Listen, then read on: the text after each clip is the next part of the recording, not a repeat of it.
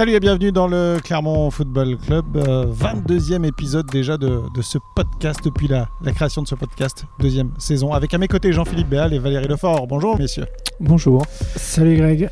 Juste euh, cette question aujourd'hui, triste septembre pour le Clermont Foot, 3 défaites et un match nul, cette stat de buts marqués, 14 buts encaissés et cette question, doit-on s'inquiéter? Jean-Philippe Non. Valérie Un petit peu quand même, comme tu te disais, c'est septembre noir. Hein. Effectivement, et en ce qui me concerne, ce sera, oui, on peut franchement s'inquiéter. Euh, pour le Clermont Foot, en tout cas, moi je m'inquiète euh, vraiment, si ce n'est pas votre cas. Jean-Philippe, pourquoi on n'a pas de raison de s'inquiéter? Parce que, euh, bon, on, va reprendre quand même l'historique de ce mois de septembre.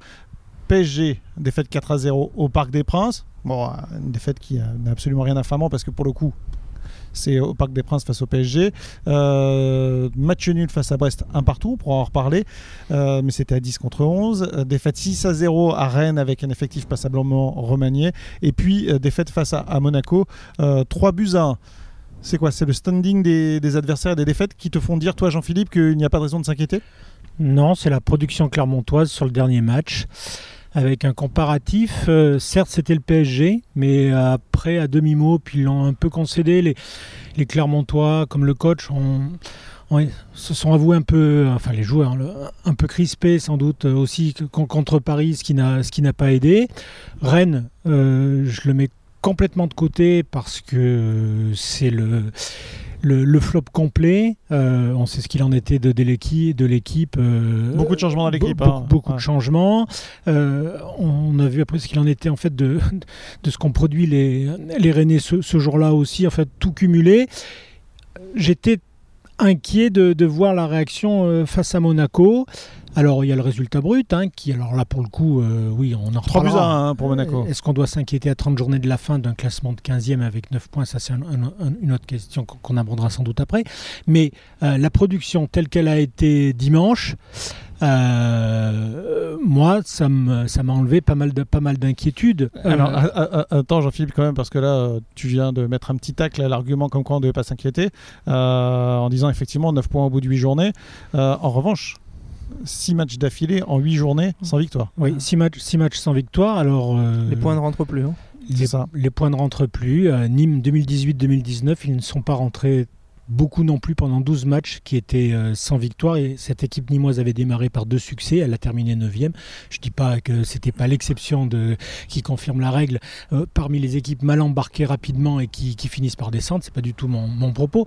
Non mais ce que je veux dire encore une fois, c'est que on, pour moi, je serais inquiet si la philosophie de jeu était systématiquement en échec. Euh, la philosophie de jeu du Clermont Foot était systématiquement en échec. Mais justement, alors ça pour le coup, euh, c'est bien pour ça que moi je suis inquiet. Oui, alors je vais quand même finir mon, argument là-dessus.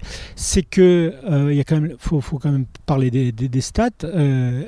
Monaco ne, s'est pas produit beaucoup d'occasions. Non, elle les a mises au fond. Mais ils ont mis au fond. Et ouais, c'est ça être réaliste. C'est ça. Est-ce que, est que, est que beaucoup d'équipes, euh, face à une telle production de jeu clermontoise en face et avec si peu d'occasions, marqueront toujours 3 buts euh, sur 6 tirs cadrés? Juste, On peut aussi regarder les stats. Si on en, si, C'était le cas lors des 6 derniers matchs. Et ouais, et c'est ça le truc, euh, Jean-Philippe. Parce que moi, je suis d'accord avec toi euh, dans le fond de ce que tu dis, sauf que ça dépend du niveau de l'équipe que tu as en face. Exactement. Et c'est pas le cas de Brest, c'est peut-être pas le cas de Metz, parce que alors là, pour le coup, tu dis, toi, Véléric, c'est le, coup, c'est le cas sur les six derniers matchs. Non, Brest et Metz sont créés des occasions qu'ils n'ont pas mises au fond, euh, pas toujours. Mais en revanche, toutes ces équipes, et Brest et Metz comprises dans les équipes que Clermont a eu à affronter, sont quand même plus réalistes que ce qu'on a pu voir en Ligue 2. Oui, et ils ont. Pour autant, tu n'as pas gagné les matchs. Ça peut empêcher Metz d'aller gagner à Brest derrière aussi. Donc euh, c'est un peu plus compliqué. Quand tu prends 3 buts par match en moyenne sur les derniers matchs, c'est là déjà tu dois te poser des questions. Quand même. même, si, sur le contenu, euh, notamment la première heure de jeu, sur la fin je suis un peu plus, un peu plus réservé. Mais bon, il y avait de la fatigue, c'était compliqué, ça je peux le comprendre. mais sur le reste c'était très bien. Mais c'est vrai que tu prends beaucoup trop de buts. C'est juste que tu dis Valérie, et on, on l'a pas mis parce qu'il était en anglais. Euh, mais concrètement, Nico Kovac, c'est ce qu'il dit à la fin du match. Et il dit est-ce que cette équipe va se maintenir? C'est toi Valérie qui lui pose la question. Est-ce que vous pensez que cette équipe de Clermont peut se maintenir?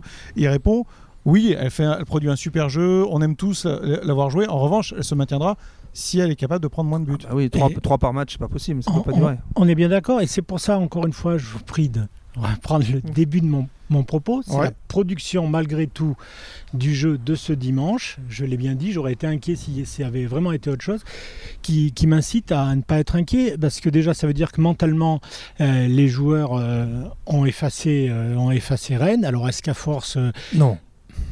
Ouais, oui ou non? Non, moi je crois pas. Hein. Quand tu vois, quand on dit Rennes, ça, on le met à part et tu prends 6 buts, c'est la plus grande défaite de l'histoire du club. Dire que ça n'a pas, ça pas laissé de traces. Regarde sur Desmas, encore un but casquette à la fin. Si, il avait pris, euh, ce but casquette, il avait pris le même euh, contre Metz, c'est. Oui, mais bon, il prend. Il alors, euh, c'est compliqué quand même. Hein. Comme toujours dans les, dans les propos, il nécessite d'être développé, donc je vais essayer d'y arriver. non, ce que je voulais dire, c'est que quand on produit collectivement le jeu euh, euh, tel, que le, Clermont l'a fait durant ce match euh, dimanche. voilà pourquoi j'estime que mentalement les gars sont prêts. Après, on peut, on peut isoler quelques cas et je n'allais sûrement pas oublier les prestations, bien évidemment, d'Arthur Desmas. Dieu sait qu'il a réalisé l'an dernier, voire même en, tout début de saison, des matchs comme il avait l'habitude d'en faire et auxquels il était confronté, à savoir sortir seulement un ou deux arrêts par match. Euh, et pour le reste, il n'était il était pas inquiété. Euh, là, c'est un petit peu différent, c'est-à-dire qu'il n'est pas décisif. Euh, et ça, on l'a indiqué. pardon, Jean-Philippe, il est fautif aussi. Hein. Ce dernier but, il, est... Ouais, il est fautif. outre le fait de ne pas être décisif. Encore une fois, c'est que, j'en viens là, c'est qu'il n'est pas décisif parce qu'avant, il sortait des gros arrêts et il ne faisait pas d'erreur. Pour moi, décisif, c'est aussi ça. Là, euh, il a un souci, c'est qu'il prend un début sur lequel euh, tous les gardiens peuvent être battus, mais en plus, il ne dégage aucunement la sérénité qu'il avait l'an dernier et, euh, il et voilà et, il prend en plus de des buts sur lesquels que certains tirs que parfois il sortait l'an dernier. En plus effectivement et ça a été indiqué encore une fois ce matin dans le retour sur le match après Metz j'estime que le, troisième but, euh, quand même, il y a bien mieux à faire. Et peut-être le premier face à Ben Yedder aussi, même sûrement. Tu parles du troisième but de ah, Monaco, hein, c'est ça Et le premier aussi. Ça fait beaucoup de et le, et le premier. Voilà, le premier. Alors, le, le, premier, alors, moi, j'adhère pas du tout à ton argument, euh, Valérie. De... je pose la question. Ouais, mais alors, j'adhère pas, je réponds pas favorablement à cette question, en tout cas pas positivement, euh, pas affirmativement, mais c'est que sur le contrôle orienté de Ben Yedder, c'est Ogier qui est derrière lui qui se fait prendre sur le contrôle orienté. Ogier était pas à Non, je te parle de la défense en général. Tu vois, et était pas à Rennes. Je reviens à ces trois buts et après, de ben, moyenne que et tu puis, prends. Ben Yedder, ben Yedder est juste énorme parce que c'est quand même juste un attaquant de classe internationale. D'ailleurs, si tu veux faire le comparatif Bayo Ben Yedder entre Bayo qui a raté des actions, on va pas lui jeter la pierre parce que euh, on aurait euh, concrètement c'est du niveau d'un attaquant de Ligue 1 ce qu'il a fait euh, comme prestation Mohamed Bayo ce dimanche. En revanche, Ben Yedder, c'est du niveau d'un attaquant international et c'est encore autre chose quoi. Exactement. Et pour en revenir sur ce premier but, ça a été signalé aussi. Il faut quand même pas oublier la, justesse technique de, de Ben Yedder dans ce cas d'action. Mais c'est vrai que alors c'est une impression. Après, Autant par exemple contre Lyon, les arrêts que, fait Arthur Desmas, il, reste sur ses appuis, il reste bien droit et, en fait un, peu la noyeur on va dire. Il bouge pas trop, il se jette pas. Là j'ai l'impression qu'il fait un mouvement, qu'il se jette quand même un, peu vite peut-être. Hein, après euh, sur ce premier but. Sur, ce premier but. Mais malgré tout il a en face Ben Yedder. Euh, vous faites bien de, de, souligner Greg, ce qui est, ce qui est quand même euh, c'est pas n'importe qui n'importe qui non plus. pardon, pardon Jean-Philippe, mais moi ce qui m'interroge Valérie, c'est que justement clairement produit du super jeu face à Monaco mi-temps. Ils arrivent à développer le truc. Euh, en revanche, zone décisive, hein. euh, défense, attaque, attaque pas assez décisive, des occasions ratées, euh, pas assez de tirs cadrés en première période. Monaco, à l'heure de jeu, c'était deux tirs cadrés, deux buts 1.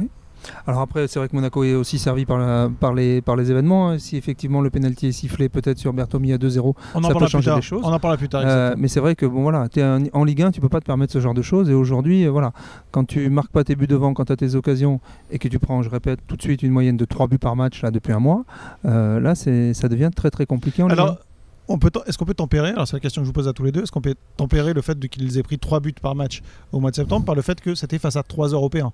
Parce que pour le coup, il n'y a pas que des équipes européennes dans le championnat de France de Ligue 1. Et là, pour le coup, bah, c'est Rennes qui est européen, c'est Monaco qui est européen et c'est Paris qui est, européen. Alors je pense qu'effectivement, mais euh, si on raisonne comme ça, je pense qu'effectivement les, les, prochains matchs vont être très importants. Mais tu vas rejouer. Euh, tu veux dire que Lorient n'est pas européen? Non, mais Lille l'est derrière. Donc euh, là, tu joues à la maison. bon, il va falloir prendre des points aussi à, un moment donné. tu peux pas te contenter de dire je regarde juste dans le rétroviseur, savoir si Saint-Etienne et Bordeaux continuent de pas en prendre. Oui, voilà. Je, ouais, je comprends effectivement. Alors que Ouais. Parce que là, tu es scotché quand même. Et on, peut, et on peut se projeter un petit peu sur le calendrier dans ce cas-là. Et ça Il y aura un déplacement à Nantes hein, après. Oui, mmh. et la réception de Marseille. Voilà, et c'est là où je voulais en venir. C'est qu'après le 31 octobre, on va tomber dans une longue séquence. Et c'est là où je serais peut-être inquiet euh, personnellement. Euh, on va être dans une plus longue, nettement plus longue séquence avec des adversaires qu'on pourra qualifier euh, bah, de, de, ceux face auxquels il faut. il, y a quelques ouais, il y a quelques adversaires, Jean-Philippe, et là je me pose la question, parce que Rennes, c'est pas une équipe qui carburait franchement avant que Clermont l'affronte. Hein, on est d'accord avec ça tous C'est une super équipe, hein, Rennes, je vous dis pas l'inverse. Sauf qu'avant d'affronter Clermont, mm. c'était pas une super équipe qui tournait bien en Ligue 1. Et quand tu regardes le, championnat, effectivement, il y a déplacement à Saint-Etienne ensuite, il y a réception de Nice. Euh, nice qui est aussi, euh, je dirais, affolant que Lorient, que Clermont va affronter à l'extérieur, parce que Lorient n'est pas européen, mais c'est pas une équipe euh, contre laquelle on dit on va gagner facilement. Et Nice est européen potentiel. Il y a réception de Lens derrière. Tout. La réception après Nice, c'est Lens, qui fait pas rire non plus, qui vient de s'imposer au stade Vélodrome. Il y a déplacement à Montpellier, il y a déplacement à Angers, qui n'est pas une équipe qui fait rire non plus. Mais personne va faire rire en Ligue 1 pour un promu. C'est de la Ligue, voilà, exactement. Mais, ce, que je veux dire, malgré tout, on peut pas nier. encore une fois, je suis désolé, je mets le match, le match à Rennes, qui est tellement. La preuve, il est historique, donc on peut on, peut encore, à ce stade, le mettre dans la, catégorie euh, euh, accident de parcours Exactly. Sans parler d'un. Non, parce que ça, j'ai de ce terme, l'accident de parcours, euh, vaut mieux. Le, mais je dirais quand même euh, le contexte, la, composition d'équipe, une nouvelle fois. Enfin bon, bref. il y a l'équipe euh, qui était quand même plus que remaniée, hein, donc on peut expliquer ça avec, des, recrues qui n'étaient pas prêtes. Ouais, hein. Qui pas prêtes et qui avaient aucun. s'excusait à la fin du match. Il, pense que sa composition d'équipe n'a pas aidé. Voilà, exactement. Et puis il protège ses joueurs, c'est bonne loi. Voilà, bien évidemment, mais ça va au-delà quand même. Il faut reconnaître que voilà, après. Euh, il, s'est sûrement un, peu trompé, un, peu trompé aussi. Euh, non, euh, moi je, encore une fois, j'en viens à, ce, à, cette capacité aussi à ne pas, lâcher parce que sur le, le, Encore une fois, on va reparler de lui, mais c'est la dernière fois promis. Arthur Desmas les aide pas. Alors on va me dire, on était rentré dans le temps additionnel avec ce troisième but, mais sur les dix dernières minutes, malgré tout, Monaco était secoué de nouveau, hein, nettement, voire à 10-15 dernières minutes. Donc c'est pour ça que je, pour moi, l'aspect mental, euh, ils ne se trompent pas de classement, euh, les Clermontois. Ils savent très bien que ce, de, ce début de championnat qui avait laissé, euh, ouais, qui avait ravi tout le monde, ouais, bah, c'était, ils avaient pris le max, presque le maximum de ce que, de ce, qu'ils pouvaient espérer. Mais, mais d'un autre côté, ils savent bien ce pourquoi ils vont devoir lutter, c'est-à-dire s'accrocher sur tous les matchs, même face à des gros. Pour le match, hein. et, et, ce qui est, et ce qui est appréciable contre Monaco, c'est qu'ils ne se sont pas laissés assommer par un but pris dès le retour des vestiaires, comme par une égalisation alors qu'ils étaient dans un moment où Monaco ne montrait strictement rien. Euh, et qu'ensuite, euh, sur la fin de match, ils avaient encore les, capacités à sérieusement les bousculer. Voilà pourquoi. Alors après, je suis comme les autres, hein, je ne suis pas devin, mais euh, encore une fois, moi je me fie à ce dernier match à la, mmh. fois sur le plan physique et mental. Quant à Mohamed Bayo et ses occasions ratées, moi je veux bien reparler un peu parce qu'effectivement, il rate des occasions, mais ça change complètement des trois derniers matchs où on ne le voyait pas du tout. Quasiment. Tu voulais rebondir sur ce que disait Jean-Philippe? Oui, quand, il dit que, quand tu dis que Gatien s'est trompé à Rennes, je suis pas certain. Moi, je pense qu'il bon, n'avait pas le choix. C'était une semaine avec trois matchs en huit jours. J'ai dit Donc, il, était, euh, il était obligé de faire tourner et on a vu qu'effectivement, pour l'instant, les recrues ne sont pas au niveau. Point. Ah euh, d'ailleurs, c'est une des. Pas au niveau ou pas prête, mais en tout cas, le résultat est le même. Oui, mais pas au niveau tout de suite. Donc, alors, euh, prenons acte des paroles de Gatien qui dit que dans deux mois on verra autre chose. Ce sont d'autres joueurs. Ah, pour le coup, on en parlera dans deux mois. Et, et effectivement, là, on pourra faire un vrai bilan quand on voit si le mercato était bon ou pas. Quand on voit un garçon comme Bousquet, le match qu'il fait à Rennes, où c'est un tracteur, il avance pas, il est perdu, il perd ses ballons. Euh, et ce que dit Schaeffer dans nos colonnes ce matin, il dit on peut pas imaginer qu'un garçon qui a passé 14 ans à la Masia euh, soit pas capable de produire plus. On est persuadé qu'il peut faire plus. Donc maintenant, dont acte et on verra. Ah ce serait pas le premier joueur dont on aurait vu une première prestation nulle et qui derrière était très bon. Et c'est bien d'évoquer ce cas-là. Lui et d'autres. Quand j'ai dit au final de mon propos sur Rennes, pour y revenir une dernière fois, j'ai dit qu'il s'était un peu trompé et je pensais a une seule personne, en fait, à, euh, qui concernait ce poste-là où il savait qu'il n'y aurait pas son fils, Johan Gastien, et que c'est un poste crucial dans le, dans le jeu clermontois et que peut-être, euh, autant, je, suis complètement d'accord, bien évidemment, on, l'a dit, redit tous les uns aussi bien les, euh, uns que les autres, qu'il y avait nécessité de tourner, bien évidemment, c'était quand on voit comment ils ont fini cramé à, 10 contre 11 contre Brest pour, pour garder ce, ce match nul. Simplement, moi, là où je dis, c'est peut-être qu'il a, il attendait sûrement hein, mieux de Donald Bousquet à un poste où, euh, au-delà d'apparaître, euh, comme Valérie l'a dit, euh, selon son qualificatif de tracteur, il est il m'a semblé surtout perdu parce que sans aucun repère strictement. Et, c'est peut-être là où, le, où, il allait en termes de jeu, où les Rennais ont enfoncé un coin dans le, dans le, dans le jeu collectif euh clermontois. C'est là. Donc là, peut-être qu'il fallait mais alors là, encore une fois, avec toute la modestie qu'on doit avoir, Peut-être qu'il fallait euh, mettre Iglesias, qui n'aurait peut-être pas fait le, meilleur match à, ce moment-là. Est-ce qu'on euh, on doit retenir le verre à moitié vide ou le verre à moitié plein concernant la prestation de Mohamed Bayo et le réalisme clermontois en général Et là, euh, je parle de, tout le collectif, ou le manque de réalisme? Est-ce qu'on on doit penser au Mohamed Bayo qui effectivement était bien plus visible face à Monaco qu'il n'a pu l'être durant les, les précédents matchs? Ou est-ce qu'on doit penser à Mohamed Bayo qui a raté quelques occasions euh, qui auraient pu mettre euh, clairement à l'abri. Bah, le problème, c'est quand, quand on met ça en parallèle avec le résultat, c'est là où ça pêche. C'est tout. Parce qu'il ne fait pas un mauvais match, euh, il met un très beau premier but. ce qui est dommage, simplement, c'est qu'il cadre pas. Voilà, c'est juste ça. Il, il, a même une production dans le jeu qu'on ne lui connaissait plus, enfin en tout cas qu'on avait oublié depuis quelques semaines. À un moment, il fait un double crochet au 25 mètres, il s'approche de la surface, il c'est très beau ce qu'il fait, il n'y a, rien à dire. Mais le, problème, c'est de, cadrer, c'est tout. Après, le gardien peut l'arrêter, ça peut taper la barre, ça peut taper le poteau. Mais bon, euh, que vous jouiez en minime ou que vous jouiez en Ligue 1, si vous ratez le, cadre, il n'y a, pas but de point. Et c'est là où Sauf euh, l'équipe de France en finale de Coupe du Monde. on en parlera, une, autre fois. Mais voilà, il y a eu ça, il y a eu aussi Dossou qui fait un truc magnifique euh, quand il part sur son côté droit, qui repique au centre, qui se retrouve face à, face à Noble et qu'il arrive. Bon, c'est dommage, le ballon passe juste à côté. De... Mais t'as raison, il n'y a, pas que Bayo, effectivement. C'est juste, c'est ce déchet-là dans la, dans la finition. S'ils arrivent à corriger ça euh, et à resserrer, effectivement, parce que derrière, vraiment, là, il y a besoin, mais là, c'est plus un travail collectif, je pense. Euh, je pense que cette équipe, effectivement, euh, peut raisonnablement espérer de, bonnes choses en Ligue 1. Mais il va falloir vite serrer les boulons devant et derrière. Eh merci, messieurs. Vous m'avez vous m'avez rassuré dans, dans, ce débat. J'étais franchement très inquiet et me voilà un, peu rassuré quand même. Vos arguments m'ont convaincu. on va terminer avec la, la, foire aux questions. En fait, on va terminer avec la foire à la question. C'est une question d'un certain Pascal G qui nous demande est-ce que les, le puits de Dôme pourrait brouiller les ondes de, de la VAR? Du vidéo arbitrage. Euh, je voulais qu'on parle bien sûr de cet événement euh, dans, le match, cette euh, faute ou pas faute d'ailleurs, il faut que vous me disiez ce que vous en pensez sur Jason Berthomier qui n'a pas été sifflé par, par Monsieur. Ah, dans l'absolu, qui est faute ou pas faute, j'allais dire c'est presque accessoire, mais qu'au moins on puisse le regarder puisqu'on a un outil qui est dédié à ça. On regarde s'il y a faute ou s'il n'y a pas faute. Après, l'arbitre prend sa décision. Mais un coup ça marche pas, un coup c'est l'oreillette, un coup ceci, un coup cela. Il n'y a pas qu'à Clermont, c'est arrivé dans d'autres stades. Donc pour un dispositif qui coûte, rappelons-le, 24 millions d'euros euh, sur son installation euh, sur les stades de Ligue 1, ce qui est supérieur au budget du Clermont Foot pour toute la saison, pour l'instant le rendu est quand même nettement, nettement insuffisant. Monsieur Millot, euh, Jean-Philippe a été voir les, les coachs en première mi-temps pour expliquer que c'était quoi? C'était sa liaison qui ne fonctionnait pas entre lui et le quatrième arbitre? Alors, tel que le relate euh, Pascal Gastien, et je parle là sous le contrôle de Valérie, s'il a bien entendu comme moi ce qu'on a dit le, coach Lermontois, parce que c'était pas la situation semblait, semblait pas très claire pendant tout le match en fait. Euh, au début, d'après ce qu'il aurait dit au coach que la, VAR ne marchait pas, ensuite qu'il avait un problème de, connexion avec les, oreillettes et ses assistants et au final, il serait venu pour dire qu'elle marchait. Euh, c'est un peu comme c'est un peu euh, le résumé que, que j'ai saisi moi. Euh, tout ça pour dire que ça marche pas. voilà. après, il n'y a, pas. Là, y a, ça pose un problème. si en plus c'est alors que ça marche pas d'entrée et au moins on peut se dire bon ben, l'arbitre il sait je me débrouille tout seul mais alors que qui sache en fait parce que ça, on, le traduit comme ça durant tout le match est-ce que ça marche ça marche pas est-ce que j'ai est-ce que c'est que mon assistant me parle pas ou est-ce que là c'est encore c'est encore pire parce que là c'est le flou intégral même pour lui, ça peut être perturbant pour un arbitre. on a l'impression que les arbitres se, dédouanent en force aussi. Alors justement, Valérie, je veux qu'on vienne là-dessus, Valérie. Euh, je vais relater les propos d'une émission euh, radiophonique c'était sur RMC. Et c'est Jérôme Roten qui disait qu'il avait eu Monsieur Millot ce lundi. Alors, je, cite Jérôme Roten, hein, mhm. qu'il avait eu Monsieur Millot qui lui avait dit que non, la VAR marchait, mais qu'il avait estimé qu'il n'y avait pas pénalty, que c'était donc pour ça qu'il n'avait pas sifflé le pénalty.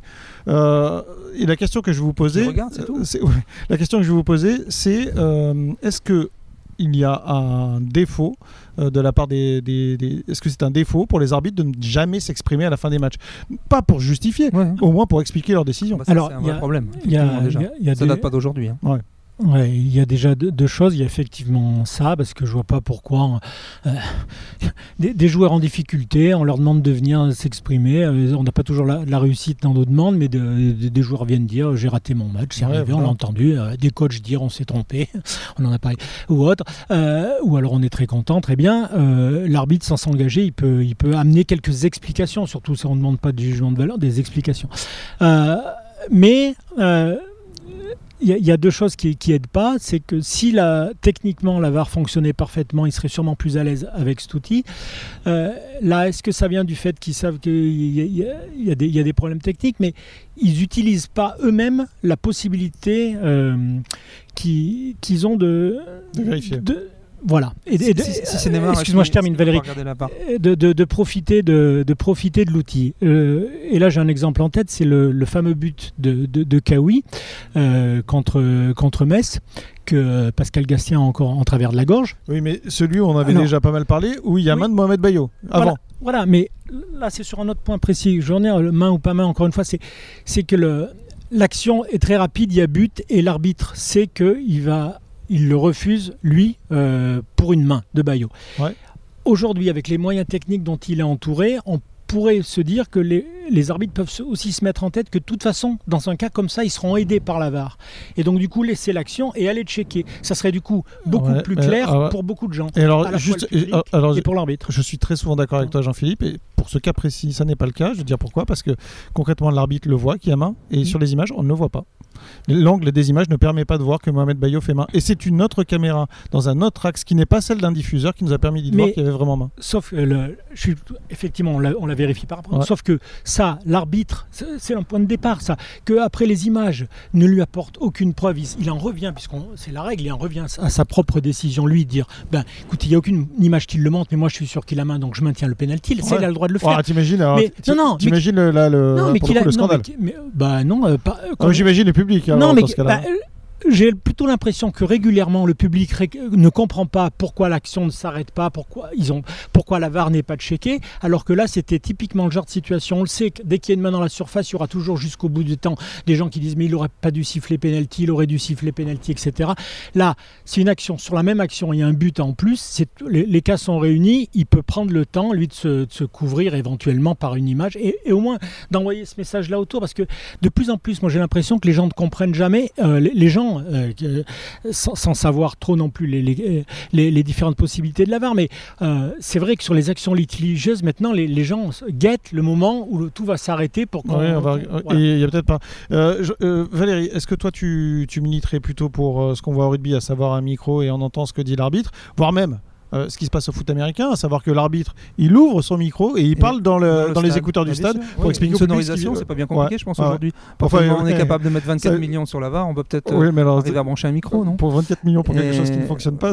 ouais, ça peut coûter très cher. Non, effectivement, euh, les gens viennent aujourd'hui de plus en plus voir un spectacle. Donc, si effectivement il y a des énigmes, c'est bien de pouvoir les résoudre et d'expliquer aux gens ce qui se passe. Puis je pense que ça calmerait aussi euh, peut-être certaines tensions dans les tribunes ou quand il y a de l'incompréhension, parce que bon, il n'y a pas que des prix Nobel dans les tribunes, on est bien d'accord. Donc si effectivement les gens sont agacés, énervés, euh, voilà, ça peut déboucher sur des débordements. À partir du moment où l'arbitre prend la parole et dit voilà, moi j'ai vu la main de Mohamed Bayo. Donc il y a main, point, il siffle, il n'y a pas but, terminé, on passe à autre chose.